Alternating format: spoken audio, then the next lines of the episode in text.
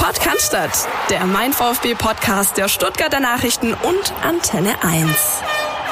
Der VfB Stuttgart besiegt den VfL Bochum mit 2 zu 1, geht mit 11 Punkten auf dem Konto in die Länderspielpause und äh, die nutzen wir mit einem kompetenten Gast. Der Kollege Philipp Meisel ist äh, im Urlaub, schöne Grüße, kann heute nicht da sein, aber Allein bin ich natürlich nicht, sondern freue mich sehr, dass Rainer Adrian heute da ist bei uns in unserem Podcast. Hallo Rainer, grüß dich. Hallo Christian.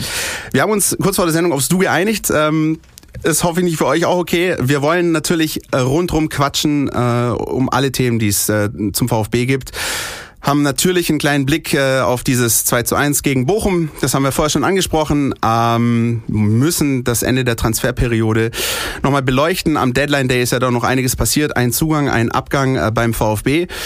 Ja, und dann äh, wollen wir mit unserem Gast sprechen, haben einige Themenblöcke vorbereitet. Natürlich sportliche Entwicklung, Vereinspolitik, Jugendarbeit, alles so ein bisschen Themen, äh, wo wir uns, glaube ich, den idealen Gast hier reingeholt haben.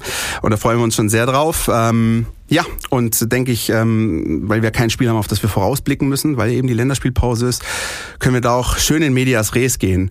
Ähm, Rainer, zum ersten Mal bei uns im Podcast. Ähm, ich glaube, den Fans müssen wir dich nicht groß vorstellen, aber vielleicht einfach mal ganz kurz die Stichpunkte.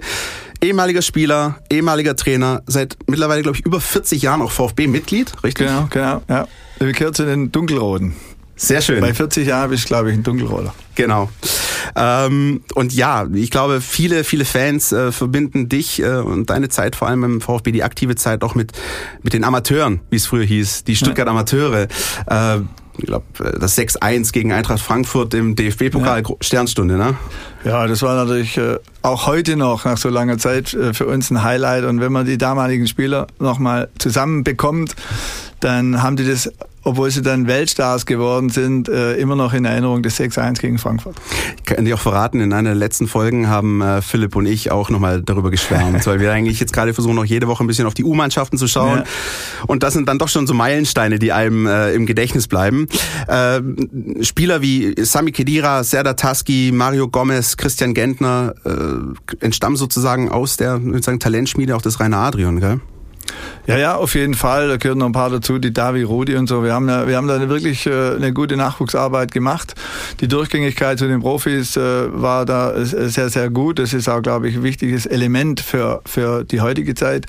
Aber wir haben natürlich auch unter professionellen Bedingungen gearbeitet. Die Rahmenbedingungen für die zweite Mannschaft VfB Stuttgart damals waren ideal. Wir haben einen, einen Trainerstab gehabt, der genauso groß war wie der von den Profis. Wir haben teilweise sogar mehr trainiert, weil es halt junge Leute sind, die brauchen ein bisschen mehr Training und weniger Pause.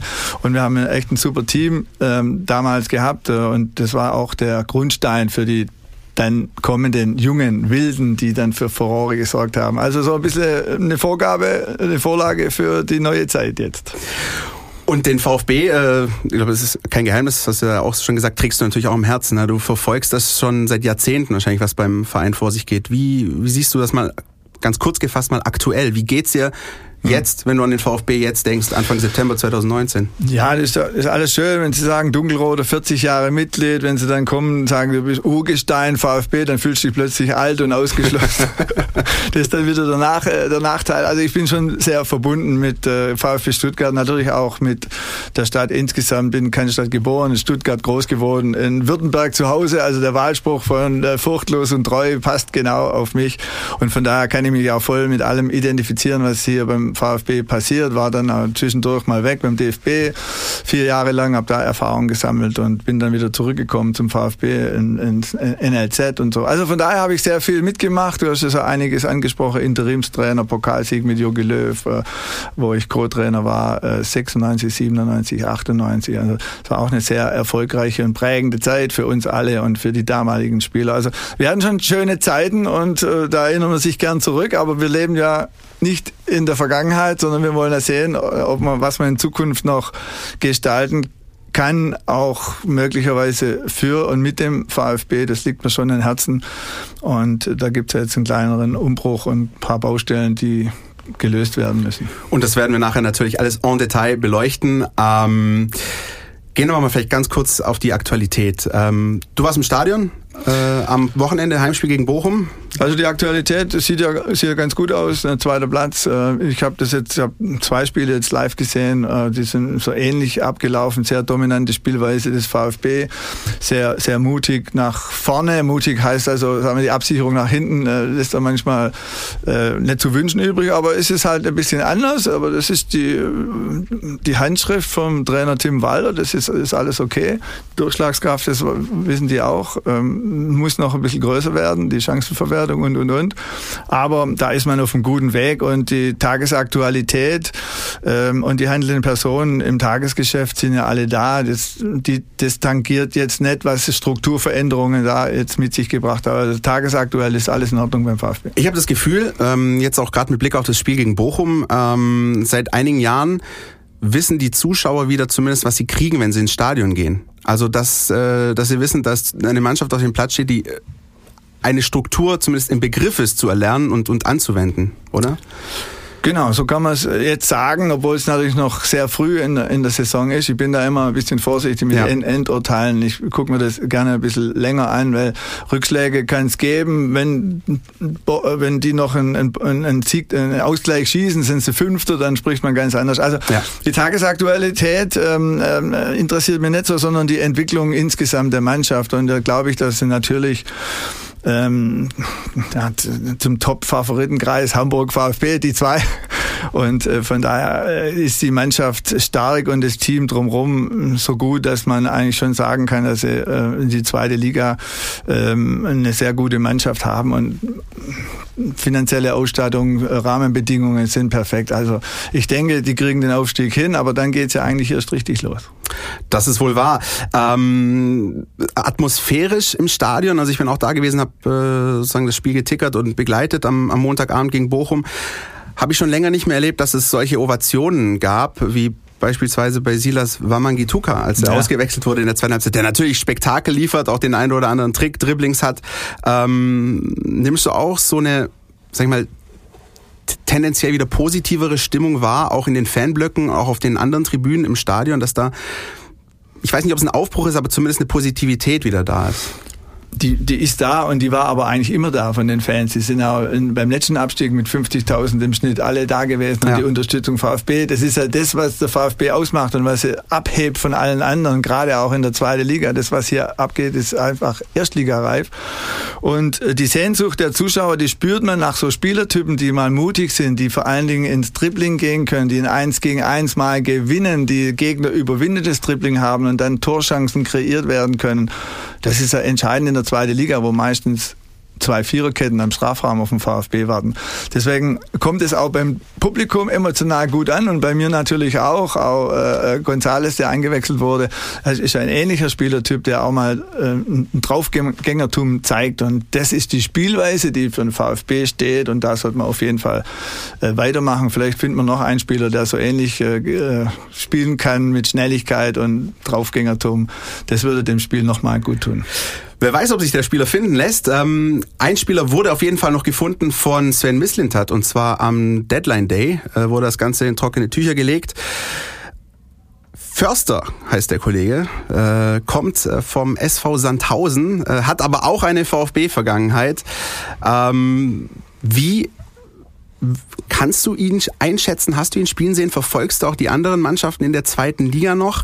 Ist, äh, ist sozusagen Philipp Förster einer, der da noch, noch einen also, entscheidenden Impuls liefern kann? Das kann durchaus sein. Ähm, ich, ich persönlich äh, kenne die Spieler, die jetzt gekommen sind, sind ja einige nicht im Detail alle, einige schon, aber im Detail nicht, weil ich vom Tagesgeschäft weit weg bin, ist auch nicht meine Aufgabe. Aber ich glaube, die sportliche Führung mit Sven Mislintat und äh, Hitzelsberger, Thomas und auch mit dem Trainer, die, die kennen die und die wissen auch, was sie tun. Man muss halt schon sehen, wie die Kadergröße dann nachher zu handeln ist, wie die Konkurrenzsituation zu handeln ist. Der Förster spielt wohl offensives Mittelfeld. Ich denke, da haben wir schon drei, die die Position spielen können. Man hat vier Stürmer. Dann stellt sich die Systemfrage, die Konkurrenzfrage, setzt er jetzt die Davi unter Druck oder wie auch immer. Das müssen die sportlich Verantwortlichen ähm, entscheiden. Aber äh, rein quantitativ haben sie genug Auswahl. Ich finde das immer noch witzig, deswegen habe ich vorher auch die Betonung so darauf gelegt, wenn wir in 2019 wieder davon sprechen, der Förster spielt beim VfB. Das ist schon irgendwie gar nicht so schlecht, wie so eine kleine Zeitreise. Äh, also definitiv eine spannende Personalie, ein Rückkehrer sozusagen zum Verein mit dem Brustring. Ähm, dann gab es auch bei uns äh, im Stadion, Innenraum, noch im Presseraum, noch bis Mitternacht und kurz nach Mitternacht natürlich noch ein bisschen Hektik, weil sich die Frage gestellt hat, was wird aus Anastasios Donis? Und ähm, kurz nach Mitternacht war es dann soweit, um 0.15 Uhr, 0.20 Uhr um den Dreh äh, durfte die Meldung dann verbreitet werden. Der äh, Wechsel nach Frankreich zu Stade Reims ist mhm. äh, fix. Ähm, er verlässt also den VfB Stuttgart. Ähm, ist das deiner Meinung nach, Rainer, ähm, logisch, nachvollziehbar? Wie, wie siehst du oder wie würdest du diese Zeit Anastasios Donis beim VfB Stuttgart bilanzieren? Ja, ich möchte da nicht zu viel Kritik üben. Mir geht's mehr um, um das äh, Prinzip. Der Donis als Spielertyp hat mir an und für sich gut gefallen, weil er einfach eine Grundschnelligkeit mitbringt, die äh, notwendig ist, um defensive Gegner mal in Bedrängnis zu bringen. Äh, man stellt fest, dass man immer mehr mit eventuell schwierigeren Spielertypen zu tun hat, äh, dass man deshalb auch psychologisch oder im täglichen Training dann anders äh, handeln muss, die Zufriedenheit äh, herstellen muss. Und leider Gottes ist so, wenn heutzutage ein Spieler ein bisschen unzufrieden ist, dann kommt der Manager und sagt, ja, du musst woanders hingehen. Also diese Treue, die Identifikation im Verein ist nach wie vor ein großes Thema zu sagen, äh, was muss man tun, dass die Identifikation und die Treue zum Verein wächst und nicht dann sofort bei den ersten Schwierigkeiten den Verein verlassen will und der Manager aufschreit. Also das denke ich mal ist ein Problem, äh, was man dem äh, im Trainingsbetrieb, im Tagesgeschäft einfach lösen muss. Und mit solchen Spielertypen muss man versuchen umzugehen. Und mit Blick auf diesen Spielertypen Anastasios Donis gab es natürlich auch zahlreiche Kommentare von euch da draußen und deswegen schauen wir da auch jetzt mal rein. Außennetz. Alles, was euch im Netz beschäftigt. Ja, in der Kommentarspalte bei mein VfB unter dem Facebook-Post zum äh, Donis-Abgang ähm, verschiedene Meinungen, aber es äh, kristallisiert sich dann doch auch eine klare Tendenz raus. Antje Scheck äh, sagt beispielsweise, es ist ein großer Fehler, dass der VfB diesen Spieler abgibt und hat da doch auch einige Unterstützer auf äh, ihrer Seite. Die allermeisten Kommentare, das muss man aber sagen, äh, gehen so in den Richtung äh, oder in, in den Tenor endlich. Ja, Tarek Schröter sagt auch einfach nur endlich. Äh, Ronny Grau, endlich kommt Ruhe rein. Es gibt auch welche, die das ein bisschen noch differenzierter sehen. Äh, Thomas Sandbauer sagt, ähm, endlich ist der Spieler weg. Ein Spieler, der einen laufenden Vertrag hatte und sämtliche Tugenden vermissen ließ. Heinz-Walter Reitmeier äh, wird da ein bisschen noch neutraler, sagt, er war ein guter, leider disziplinlos und er hielt sich für viel besser als alle andere. Ich hoffe, er findet jetzt den Weg, sein unbestrittenes Talent für den neuen Club einzusetzen, sonst wird's eng für ihn mit seiner Karriere. Und zum Schluss vielleicht noch Lars Reuter, der sagt, der Abnehmer, also der Verein, der Anastasius Donis jetzt verpflichtet hat, zeigt auch die Qualität des Spielers. Es ist natürlich nicht Top-Top-Class da draußen. Ne? Nein, natürlich nicht, aber um das geht's ja nun. Was, was brauche ich für Spieler, um mein Spielsystem um, umzusetzen? Und da hat er eigentlich äh, Waffen gehabt. Äh, ich bin viel zu weit weg, um zu sehen, was die Charakterfrage zu beurteilen ist oder wie auch immer. Aber äh, letztendlich ist es ja auch bei der Verpflichtung schon ein, eine Aufgabe, zu sagen, passt der in mein Spielsystem, passt der charakterlich zu meiner Mannschaft, kann nicht einfach Spieler anhäufen, die nachher eben gleich wieder weg wollen oder äh, nicht in mein System passen oder nicht zum Trainer passen oder wie auch immer. Das sollte ich vorher ein bisschen abprüfen und äh, äh, eben schon darauf achten, dass ich Spieler habe, die äh, mutig sind, die ins Dribbling gehen, äh, die eins gegen eins Situationen lösen können. Ich glaube, das ist gerade in der zweiten Liga ähm, ein wichtiger Spielertyp. Und äh, ich hoffe, der VfB hat genug davon, äh, so dass man also tatsächlich defensive Gegner dann ausspielen kann. Also, Anastasius Donis strich drunter. Ja. Ähm, es zählt aber insgesamt 20 Neuzugänge, 19 Abgänge, da ist einiges passiert. Rainer, wie siehst du das? Ist das der Umbruch, der so in der Form nötig war? Oder ist das auch viel? Oder ist es beides? Mit Sicherheit beides, aber es ist doch ganz klar, dass nach dem Abstieg immer ein gewissen Umbruch, äh, ein gewisser Umbruch äh, stattfindet. Das hat man sehr konsequent gemacht. Man hat ja auch, sag mal, Spieler weggeschickt, die man geholt hat äh, äh noch und gesagt, man, will, man will jetzt die älteren Spieler dann eben nicht mehr, um Platz zu machen für jüngere Beck oder Gentner, wie auch immer. Das war eine andere in der Diskussion. Und von daher ist es ein gewollter Prozess, den der, der Sportdirektor und äh, der Sportvorstand einfach auch eingeleitet haben äh, von ihrer Idee aus. Grundsätzlich halte ich natürlich die Kadergröße, was sind von 29 Spielern schon für sehr, sehr groß. Wie man das handelt, das muss man ja vorher besprechen. Aber die Auswahl von Trainer ist natürlich dann gut. Nur, wenn Unzufriedenheitsprobleme auftreten von Spielern, die dich dann äußern, sie wollen weg und die Identifikation fällt und äh, äh, dann kann es natürlich auch Schwierigkeiten geben. Ich persönlich meine, die Konkurrenzsituation mit zwei auf einer Position ist auch nicht schlecht und würde eigentlich reichen und würde dann auch Platz schaffen, sagen wir für die für eigene Spieler eine Chance zu haben, vielleicht doch mal zum Zug zu kommen. Das wird natürlich bei 27 äh, oder 29 Spielern immer schwieriger. Zu den Transferaktivitäten des äh, VfB Stuttgart hat sich auch unser Kollege aus der Sportredaktion Heiko Hinrichsen seine Gedanken gemacht. Querpass. Der Kommentar aus unserer Redaktion. Das Transferfenster für Wechsel innerhalb Deutschlands und nach Deutschland ist seit Montag zu. Der VfB Sportdirektor Sven Mislintat macht deswegen einen sechstägigen Kurzurlaub in der Länderspielpause. Er hat auch einiges hinter sich gebracht. Hinter ihm liegt die größte Kehrwoche, die der VfB Stuttgart in seiner Vereinsgeschichte wohl erlebt hat. Es war ein Kommen und Gehen auf dem Transfermarkt. Die Zahlen am Ende stehen unter, unter dem Strich 20 Zugänge und 19 Abgänge. Der Kader hat also ein komplett neues Gesicht, ist komplett umgekrempelt worden. Gerade mal zehn Spieler, darunter der Ersatztorwart und jetzt dritte Torwart Jens Grahl sind beim VfB geblieben, sind aus der Abstiegssaison erhalten geblieben. Also es geht ganz neu mit fast neuen Gesichtern weiter. Wenn wir vergleichen mit, vor drei, mit der Mannschaft von vor drei Jahren, dürfte dieser Kader besser sein als die Mannschaft, die im Sommer 2017 die Rückkehr in die Bundesliga geschafft hat.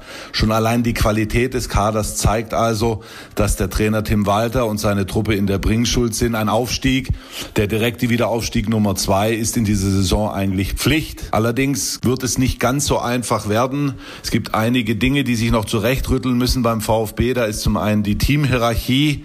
Mit dem Marc Oliver Kempf gibt es einen unerfahrenen Kapitän mit seinem Stellvertreter Daniel Didavi, einen, der zuletzt auch nicht als Lautsprecher außerhalb des Platzes aufgefallen war.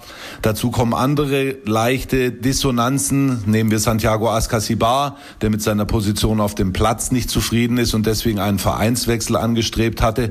Das hat man ihm jetzt verwehrt. Also man sieht, es ist, es brodelt noch an einigen Ecken und Enden, aber der VfB ist auf Kurs, sportlich auf Kurs. Er ist momentan Tabellenzweiter und das würde am Ende reichen. Allerdings, das hat das letzte Spiel gegen den VfL Bochum auch gezeigt, ist nicht alles Gold, was glänzt beim VfB. Nach vorne ist die Effektivität nicht so groß, wie sie sein müsste. Zwei Tore hat man gegen Bochum geschossen, vier, fünf hätten es sein müssen. Hinten ist man teilweise sehr offen. Äh, das ist auch dem System geschuldet, aber man muss schauen, wie dann größere Gegner, der Hamburger SV, ist da als erstes zu nennen, mit diesem System umgehen. Aber es bleibt unter dem Strich, der Umbruch hat viele Gesichter beim VfB und bisher äh, ist es ein freundliches Gesicht, Platz zwei und äh, so kann es erstmal weitergehen. Ja, das ist die Meinung von Heiko. Rainer, gehst du mit?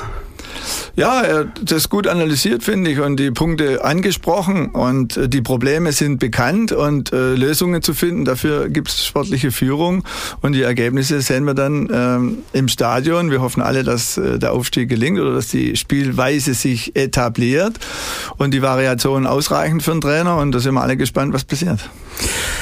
Dann lass uns doch mal direkt äh, ein bisschen auf diese ja, sportliche Entwicklung, also auf diesen Fußball gehen, der jetzt unter Tim Walter auch gespielt werden soll. Vielleicht nochmal das äh, große Ganze beleuchten. Der, man nennt ihn schon Walter Fußball. Also äh, steht äh, dafür, was, was für eine Philosophie gespielt wird. Also durchaus mit Mut, offensiv, hinten ist es dann wahrscheinlich immanent, dass auch die eine oder andere Chance des Gegners dann mal zugelassen wird. Daniel Didavi sagte äh, nach dem Spiel am Montag, aber wir müssen uns echt noch dran gewöhnen, dass eigentlich unsere Gegner nur ein wirkliches Mittel haben, wie sie uns überwinden können, nämlich mit dem langen Ball auf den einen Stürmer, der dann möglicherweise den Ball annimmt und verwertet.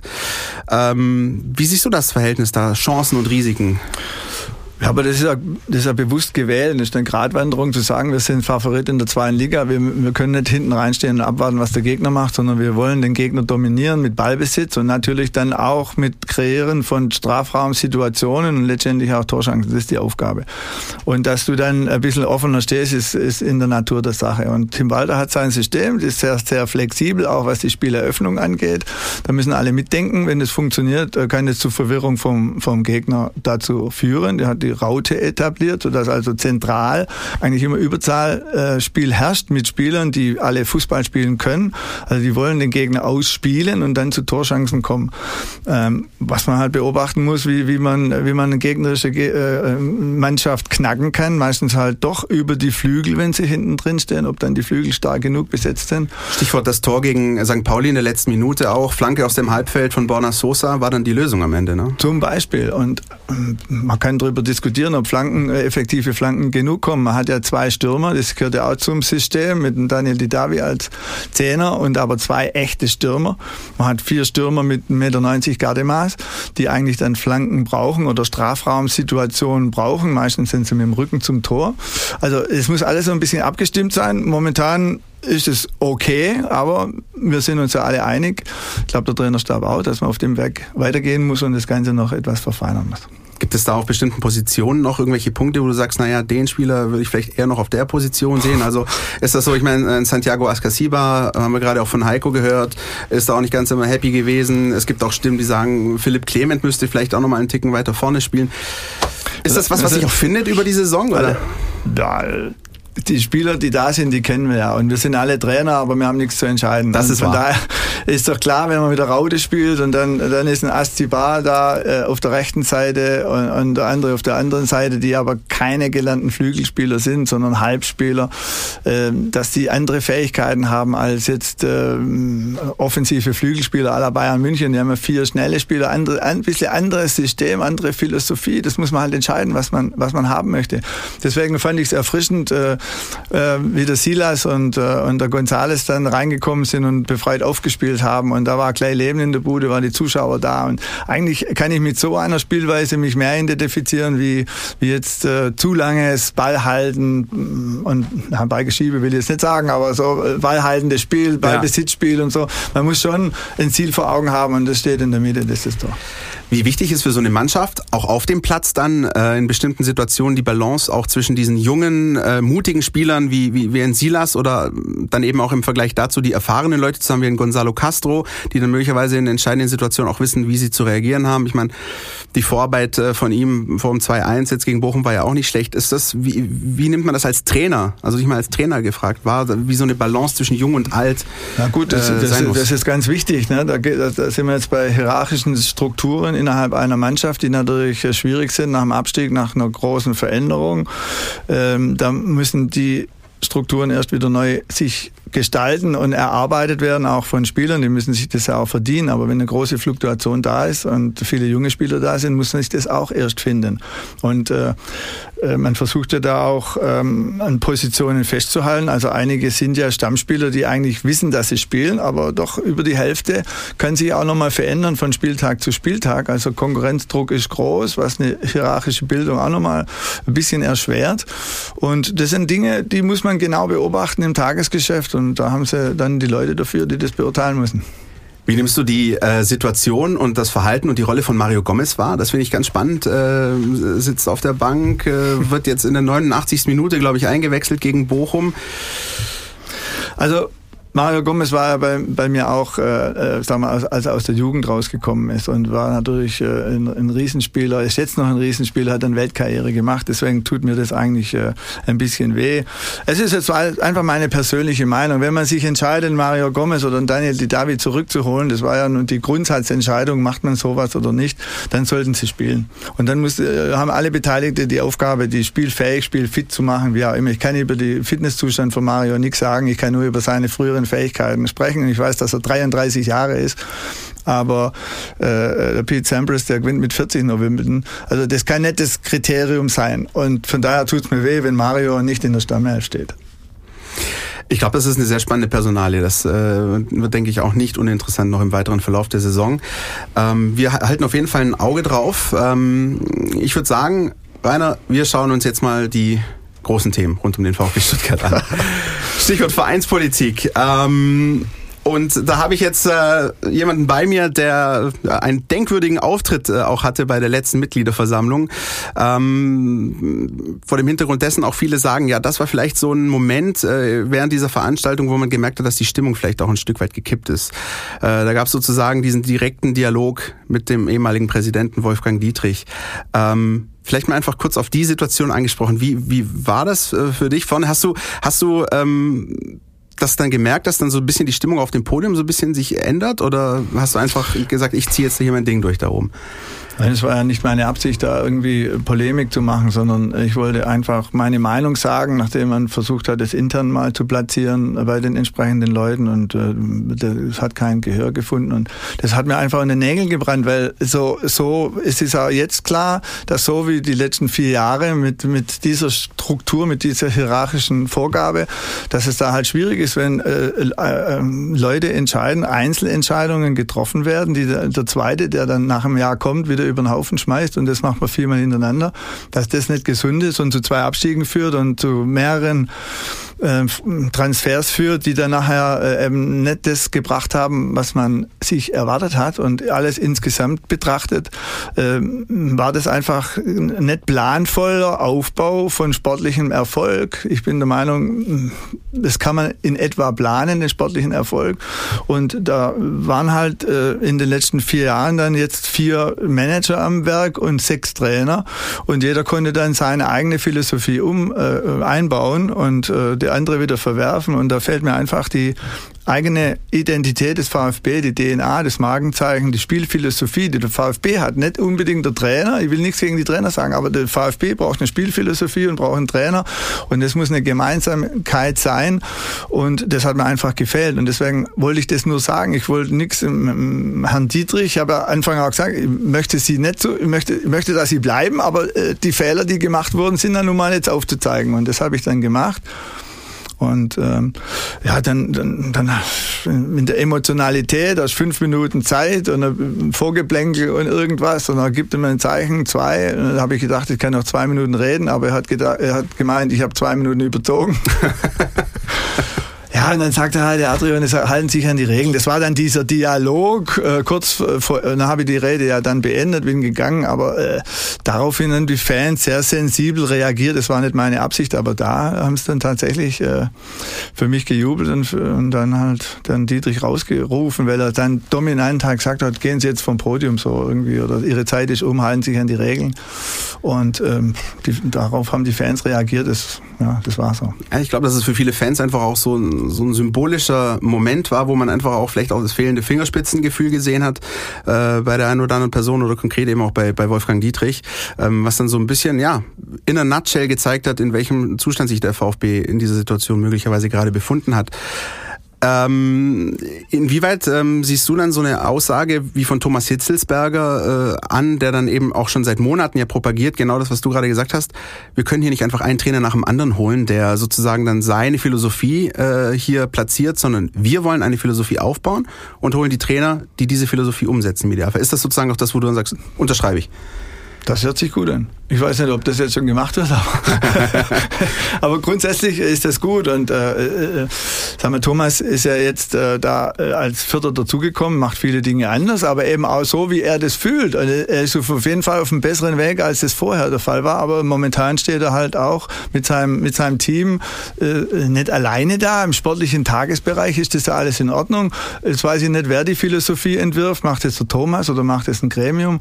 Äh, ist jetzt der Thomas der VfB Stuttgart? Also ich würde gerne ein, über, ein übergeordnetes Gremium brauchen nicht, aber als VfB würde ich diese Philosophie implementieren und sagen, daran sollten sich dann die handelnden Personen ausrichten und dann kann es auch nicht sein, dass jemand die zweite Mannschaft abmelden will und man muss sich da dagegen wehren. Das sind Dinge, die dann vorher festgelegt sind und äh, dann spreche ich ja mit Leuten, die die Position haben wollen und dann erkläre ich die Philosophie und wenn die nicht mit einverstanden sind und grundsätzlich andere Ideen haben, ja, dann muss ich halt weitersuchen. Das wäre so grob meine Idee. Also Philosophie zuerst, Struktur zuerst und dann die handelnden Personen.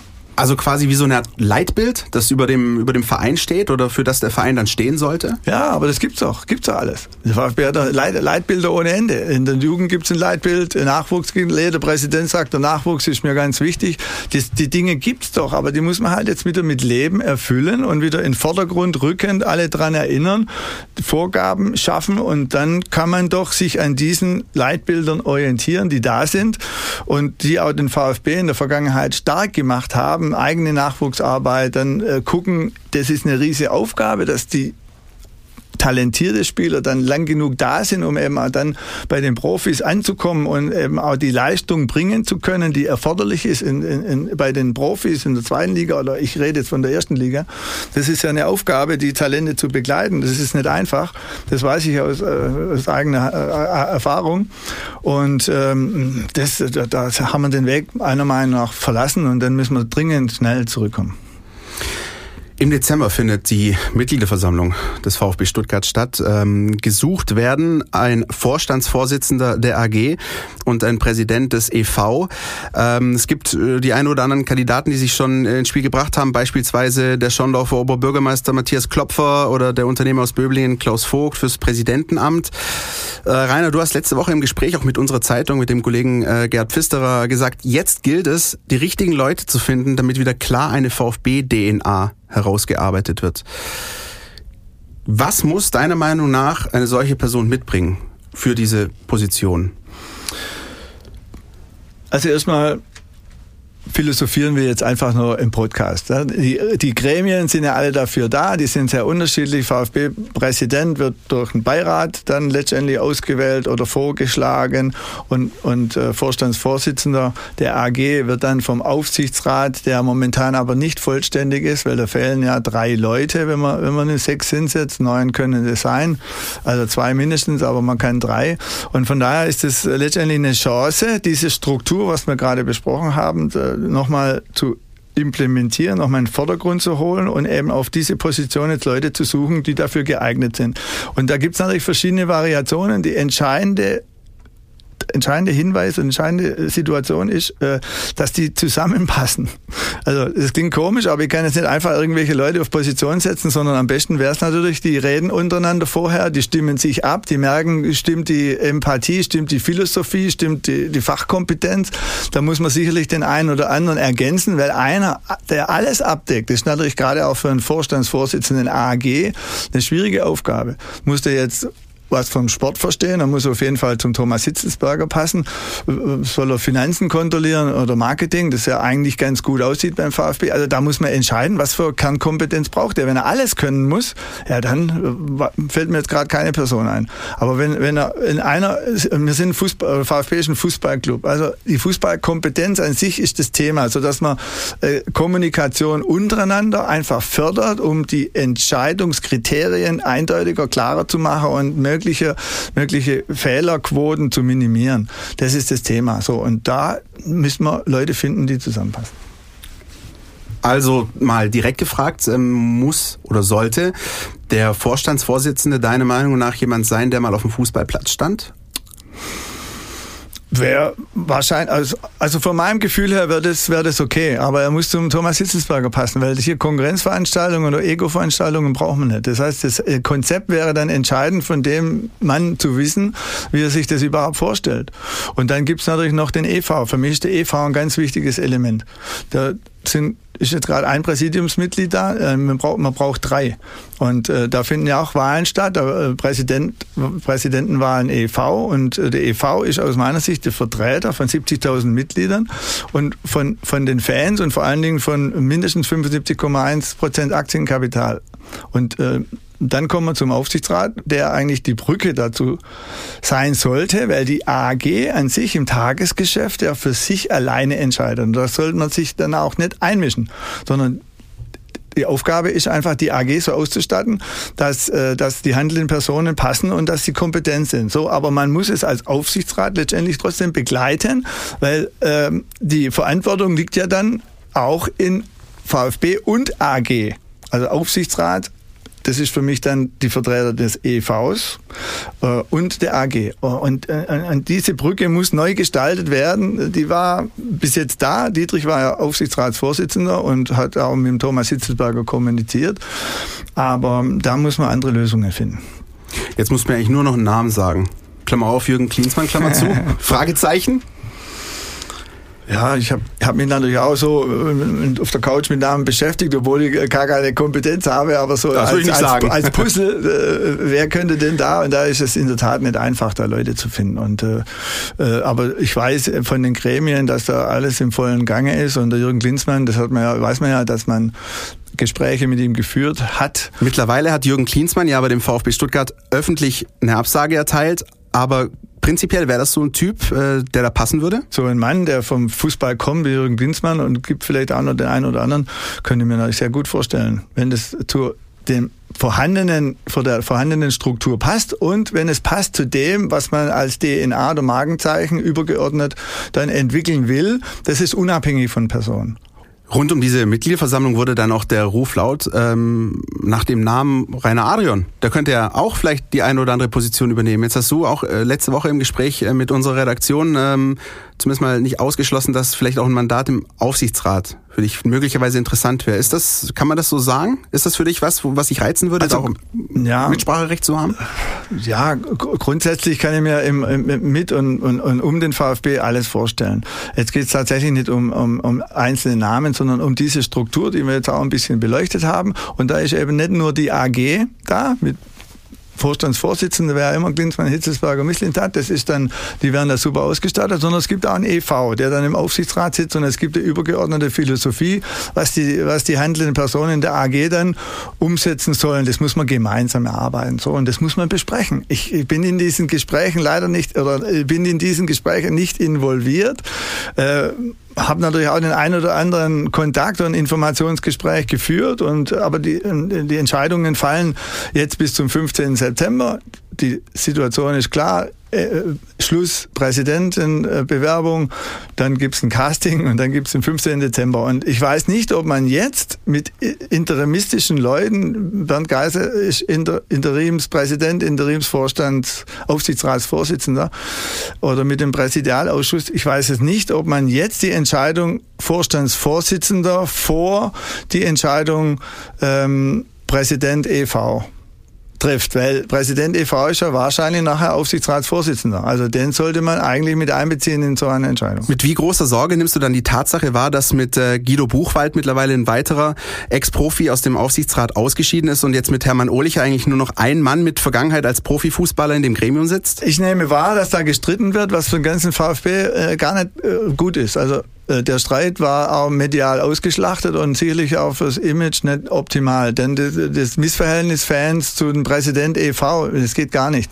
Also man muss alles wieder auf normale schwäbische Beine stellen und ein Miteinander fördern, sodass solche Dinge wieder sich beruhigen und sodass jeder, die Fans oder auch im Aufsichtsrat untereinander, ein harmonisches Gebilde entsteht. Und jeder muss da seinen Platz finden und da ist für mich äh, der EV schon auch der Schlüssel, zu sagen, wer ja. ist, was ist mit dem Präsidium e.V., wer wird äh, äh, Präsident e.V., der dann in den Aufsichtsrat kommt, das sind ja zwei Stück mindestens drin vom e.V. dann, ja, obwohl die haben 75,1 äh, Prozent äh, Kapital. Also e.V. ist da aber auch ordentlich vertreten. Die sind ja nicht alle, es ist ja kein Für und kein Gegen. Also es ist nicht so, dass die sechs, die jetzt da sind, gegen die zwei, die kommen sind. Es soll eigentlich um Synergien so, gehen. So Synergien gehen. Ja. Jeder muss sich ergänzen. Deswegen ist, ist Hermann Ohlich ist sportkompetent, ist ganz klar. Vielleicht sollte man da äh, Hermann Ohlicher, sagen wir, oder Sportkompetenz auch noch ein bisschen erweitern, um eben diese Philosophie, diese DNA äh, aufzubauen, mit zusammen mit der AG. Man kann ja auch das begleiten, was in der AG passiert.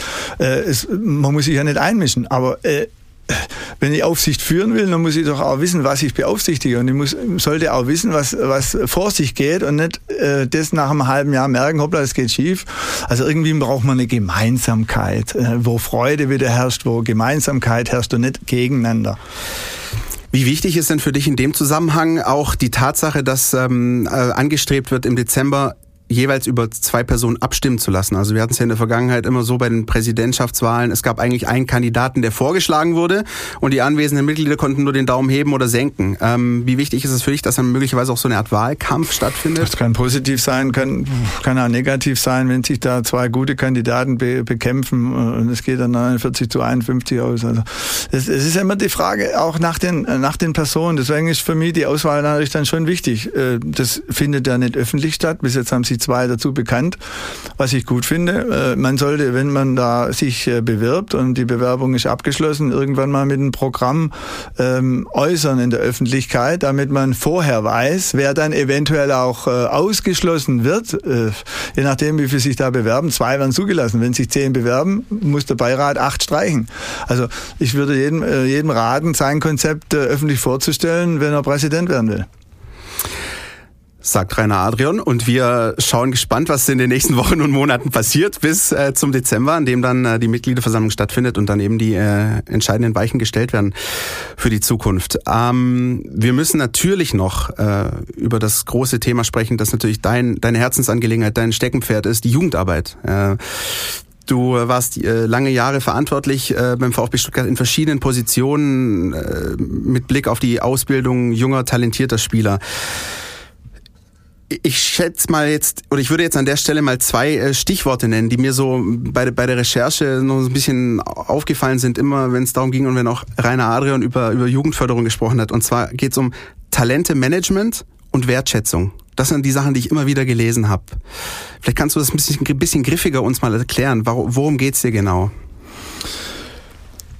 Also ist ja so, dass es ja auch kein Zufall ist, wenn, wenn, wenn äh, Spieler ausgebildet werden und äh, ob dann ein Spieler gut oder schlecht wird, da gibt es ja viele Facetten. Und deswegen muss man ein Talentmanagement aufbauen, um zu sagen, pass auf, ich habe die letzten nächsten drei Jahre mit dir das und das vor. In den drei Jahren hat er vier Trainer möglicherweise in den verschiedenen Jugendmannschaften, so dass man das auch mit den Trainern abstimmen muss, möglicherweise auch positionsabhängig. Was brauchen wir? Äh, linke Verteidiger haben wir noch nie irgendeinen gehabt. Dann ist immer die Diskussion, ja, wer könnte jetzt linke Verteidiger ausgebildet werden. Und dann muss man das in der Spezialisierung, und ich rede jetzt vom Übergang, also 17, 18, 19, 21. Und da kann man ruhig auch über Spezialisierung reden. Äh, deswegen äh, ist es kein, darf man das nicht dem Zufall überlassen, was passiert, sondern ich weiß, was für Positionen frei werden, welche Verträge auslaufen. Dann ist es die Aufgabe der Jugendarbeit, der Nachwuchs, des Nachwuchskonzeptes, zu versuchen, hier eigene Spieler auf diese Positionen zu bringen. So, und das, da wird dann, muss man dann dran arbeiten, ähm, und da muss einer verantwortlich zeigen. Und das macht dann letztendlich den VfB aus. War immer die Stärke. VfB ist nach wie vor äh, vorne in der Nachwuchsausbildung und hat einen tadellosen Ruf, ja. Und dann geht es einen Übergang den zu gestalten, der ist enorm schwierig. Da habe ich dann eben so, da bin ich gelandet, so meine Trainerkarriere, also den Durchbruch zu, als Bundesliga-Trainer hat man da irgendwo nicht geschafft, wollen wir nicht vertiefen. Irgendwo bist du dann im Nachwuchsbereich gelandet, in, gerade in diesem, in diesem, in dieser Schnittstelle, auch beim DFB mit, dem, mit der Altersgruppe zu tun gehabt. Und ähm, da, da war meine Position immer, man muss die Jungs äh, höchstmöglichen Anforderungen aufstellen, also sowohl was Trainer-Team angeht, Training Trainingshäufigkeit und natürlich auch die Spielklasse, wo sie äh, dann Wochenende Wettkampf haben müssen. Also es geht ja nicht nur um Ausbildung, sondern die Siegermentalität, äh, also Erfolg wollen wir auch haben. Äh, sagen wir immer, äh, wir wollen ausbilden, aber Erfolg ist zweitrangig. Äh, man muss auch, man kann auch Erfolg lernen und Erfolgshungrigkeit vermitteln. Also von daher ist nicht egal, wie das Spiel ausgeht, sondern wir spielen, um zu gewinnen. Und äh, da ist halt dann die Frage, wie das Konzept aussieht. Wir damals, damals, damals. Ich wollte gerade sagen, eigentlich will ich ich diese, diese Leier, früher war alles ja, besser, eben. gar nicht spielen. Aber es ist natürlich auch interessant. wie, wie hast, beispielsweise, wie ähm, erkennt man, dass ein Sami Kedira, dass ein Mario Gomez das gewisse Etwas haben, das andere ah, vielleicht nicht haben? Also das erkennt man, wenn man ein bisschen, ein bisschen Erfahrung hat. Also das, ist, das ist nicht jetzt mein eigenes Ding oder äh, irgendjemand anders, der alleinig das, die Talentprognose äh, stellen kann. Also das konnte ich auch, die Talentprognose. Das ist schon ein bisschen Talent, aber auch natürlich Beobachtungsgabe und dann halt Arbeit. Sammy Gedira äh, war ja jetzt vom Talent eher, eher norm, äh, normal, also breit gefächert in seinen Skills, aber er war halt fleißig. Andere haben Talent und haben die Mentalität nicht gehabt, die Persönlichkeit nicht gehabt, um sich dann die, in, über die ersten Schwierigkeiten durchzubeißen. Und das ist eine Riesenaufgabe auch schon da in diesem Bereich, psychologisch zu wirken, im Umfeld einzuwirken, dem auch einen Plan aufzuzeigen, was passieren kann die nächsten zwei, drei Jahre. Und da ist es natürlich gut, wenn man in der Jugend Erfolg hat, wenn er dann hochkommt zur zweiten Mannschaft. Ich, wir haben da, war damals dritte Liga war ein, harter Kampf, weil die kostet einfach mehr Geld, äh, die dritte Liga zu erhalten. Aber da haben sie natürlich eine richtige Vorbereitung gehabt in, in, in, in Stadien mit dann 15.000 Zuschauer.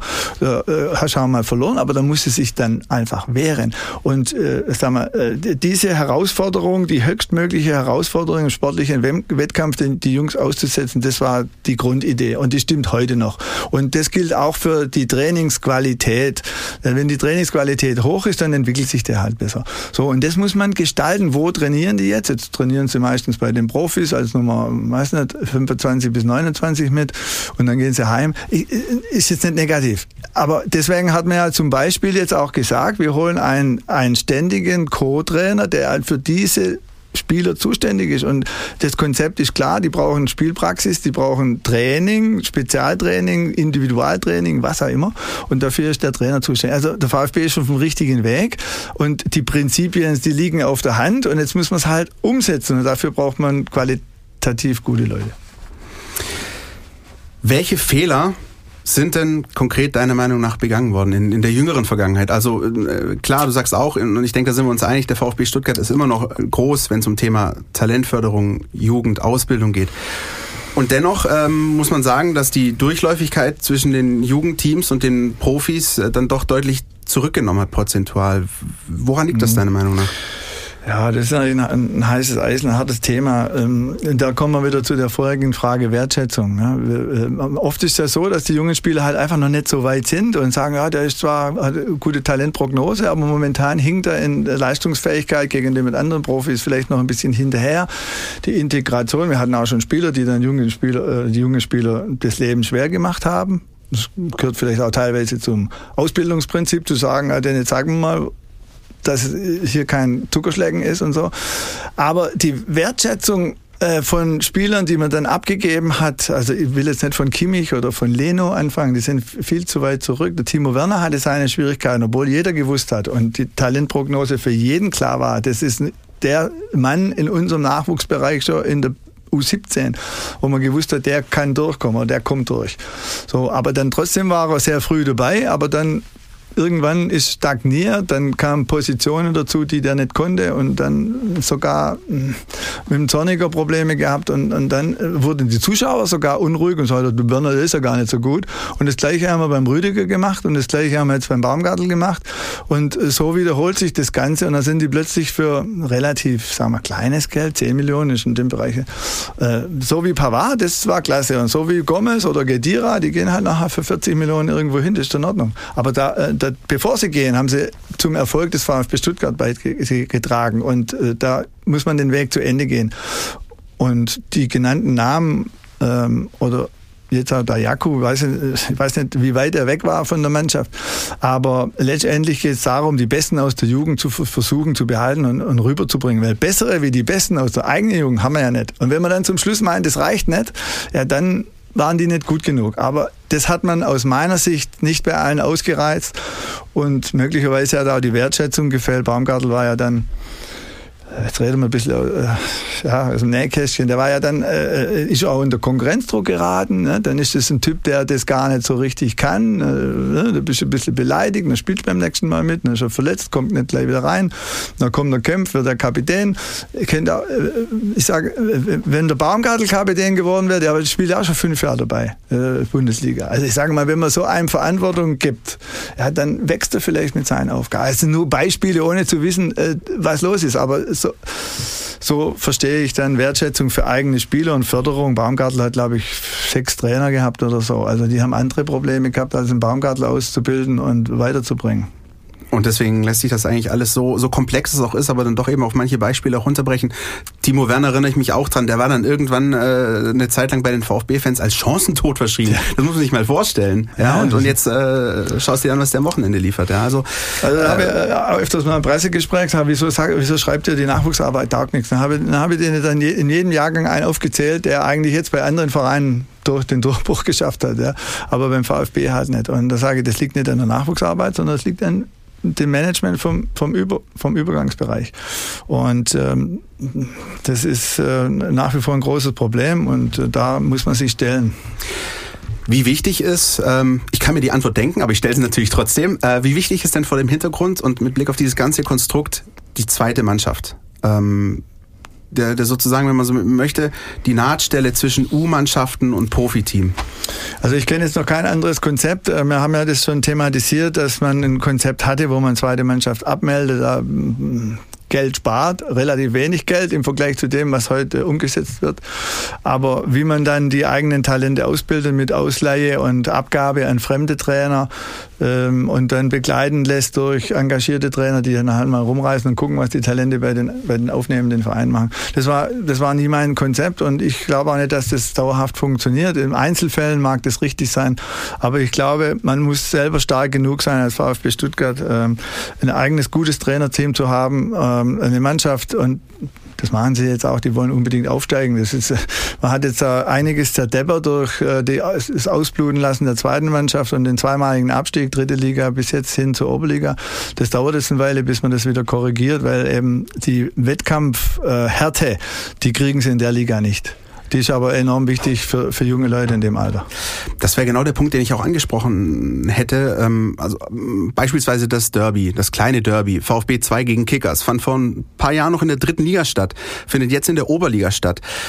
Wie schwierig ist es auch für den Standort Stuttgart? Also mal plakativ gefragt, wie groß ist die Gefahr solcher Vereine wie Hoffenheim, äh, die in der Gegend sind und möglicherweise die Spieler dann eher anziehen als, als Ah gut, Hoffenheim ist ja schon seit Jahren ähm, als Konkurrent erwachsen, auch äh, was die äh, Auswahl der Talente und, und äh, das Buhlen um die Talente angeht. Da ist Hoffenheim ja auch sehr aggressiv gewesen. Die haben ja auch ein Leistungszentrum gebaut, äh, sehr hochmodern und äh, äh, da musst du dich jetzt der Konkurrenz halt stellen. Aber der VfB braucht sich vor niemanden zu verstecken. VfB ist ein Name und hat einfach auch noch mehr Möglichkeiten. Das sieht man doch äh, an jedem Spieltag. Äh, 70.000 Fans, 50.000 äh, Stadionbesucher, die finanziellen Möglichkeiten. So, jetzt muss man, die Mittelherkunft ist kein Problem, habe ich gehört, aber die Mittelverwendung äh, könnte effektiver sein. Und äh, dazu brauchst du halt Leute, die das umsetzen. Da hat der VfB jetzt durch die neue sportliche Führung in der AG ähm, neue Wege, richtige Wege begann, begonnen, weil Thomas sagt ja auch zu Recht, wir wollen aufsteigen. Und in dieser Liga ist der Aufstieg natürlich auch äh, planbar. Also wenn ich jetzt alle einsetze, die bei der ersten Mannschaft nicht spielen können, dann steigen die auch wieder auf. Und ich hoffe, das wird gelingen, dass sie wenigstens nächstes Jahr wieder Regionalliga spielen. Aber diese, diese, diese Trainingsqualität und die Spielqualität am Wochenende ist äh, für die Wettkampftauglichkeit der Nachwuchsspieler einfach wichtig. Aber es ist dann schon ein Unterschied, ob du als Spieler in der zweiten Mannschaft jetzt äh, am Wochenende bei Oberachern spielst ja. oder ob du vielleicht beim ersten FC Magdeburg spielst. Ja, das ist natürlich ein großes Problem, auch für die, die äh, bei den Profis trainieren und dann rüberkommen und spielen auf dem Kunstrasen irgendwo im Winter. Ähm, das ist ein Riesenproblem. Und das gab es in der dritten Liga nicht. Ja, da, da sind Rahmenbedingungen da, die weltweit einmalig sind. Und äh, ich weiß nicht, wie die Verantwortlichen darüber denken, aber ich glaube, sie wollen auf jeden Fall in die Regionalliga. Ähm, und äh, die Prinzipien, die sind, die liegen eigentlich äh, auf der Hand. Wenn man Nachwuchsarbeit machen möchte, ist dieser Übergang wichtig. Jetzt hat man Trainer, der ständig für den VfB arbeitet in diesem Bereich. Das halte ich für sehr, sehr wichtig. Jetzt hat man andere Konzepte, dass viele junge Spieler oben mittrainieren. Wie dann die Verbindung zum Trainer zweite Mannschaft äh, stattfindet, das muss man eben einfach klären, weil das, dass die keine Fremdkörper sind, wenn die dann am Wochenende kommen. Das sind alles so Detailfragen, das sind wir so ganz im Detail. Äh, Dafür sind wir ja da. Aber die sind natürlich, die sind natürlich wichtig und äh, die kann man äh, strukturell festlegen, sagen, das wollen wir haben, aber umsetzen müssen es natürlich diverse andere Leute. Das heißt, äh, ich konstatiere mal, zweite Mannschaft sehr wichtig, sollte gucken auf jeden Fall zumindest mal in die Regionalliga wieder hochzukommen. Ähm, und solche, wie auch in anderen Vereinen oder auch im Ausland betrieben hat, so eine Art Kooperation? Also wenn du sagst, äh, Laien beispielsweise, weiß nicht, mit Sonnenhof Groß Asbach oder so, ja. siehst du eher kritisch oder würdest du sagen, das ist auch wäre ein denkbar, Weg? Wäre denkbar, dass man sagt, okay, man, man gibt, man gibt äh, ein Jahr lang in die dritte Liga nach Groß Asbach, dann müsste man mit dem Trainer dort sprechen, spielt er überhaupt oder spielt er nicht? Ja, die wollen ja, die haben auch Ziele und äh, die genau nach dem Leistungsprinzip. Das heißt, ist dieser Spieler bereit, dort Stammspieler zu sein? Wenn er dort auf der Bank sitzt, dann bringt das alles nichts. Also das muss man ganz genau, es ist alles möglich, aber man muss es von Fall zu Fall ganz genau äh, überprüfen. Ich persönlich war immer der Meinung, die besten Talente bleiben im eigenen Haus und dafür habe ich Trainer bei der ersten Mannschaft äh, oder Trainer dann in der zweiten Mannschaft, die sich um die Leute kümmern. Und wenn der den Eindruck hat, dass die Rädchen ineinander greifen, dann kapiert er auch das Talentmanagement, das auch mal zwei Jahre dauern kann. Was muss dann deiner Meinung nach passieren, wie viel muss noch passieren, damit solche Dinge wie jetzt in der jüngeren Vergangenheit eben nicht mehr passieren? Dass also die Durchläufigkeit höher wird ähm, zum Profiteam, dass Talente gesehen, gefördert werden, dass das Management, wie du sagst, passt und, und, und die Wertschätzung wieder da ist. Was also, fehlt da noch deiner Meinung nach? Na gut, die Strukturen sind da. Also Thomas Hitzelsberger hat ja da äh, schon Spuren hinterlassen, indem er ähm, den, den Herrn Krücken als Nachwuchsleistungszentrumsleiter einsetzt im Sportbereich. Also ist aus der, Mainz gekommen? Ja? Ist aus Mainz gekommen, kommt mit einem guten Ruf. Ich persönlich kenne den nicht, aber der, der ist natürlich dann der erste Ansprechpartner für solche, für solche Konzepte. Und äh, man hat, äh, wie gesagt, den, den Trainer äh, Rainer Wittmeier, der eben auch für diesen Übergang zuständig ist. Und die zwei müssen halt zusammenarbeiten. Und dann muss man äh, entsprechende Konzepte in Abstimmung mit dem Cheftrainer machen machen. Ähm, und das ist dann Tages- und Knochenarbeit, aber das muss halt einfach ineinander greifen. Also die Strukturen sind da ähm, und ähm, von daher muss man mal abwarten, ob, ob das jetzt auch so umgesetzt wird. Das ist ein Prozess, der ein bisschen dauert, aber Thomas hat da äh, die Rahmenbedingungen, denke ich, gut geschaffen.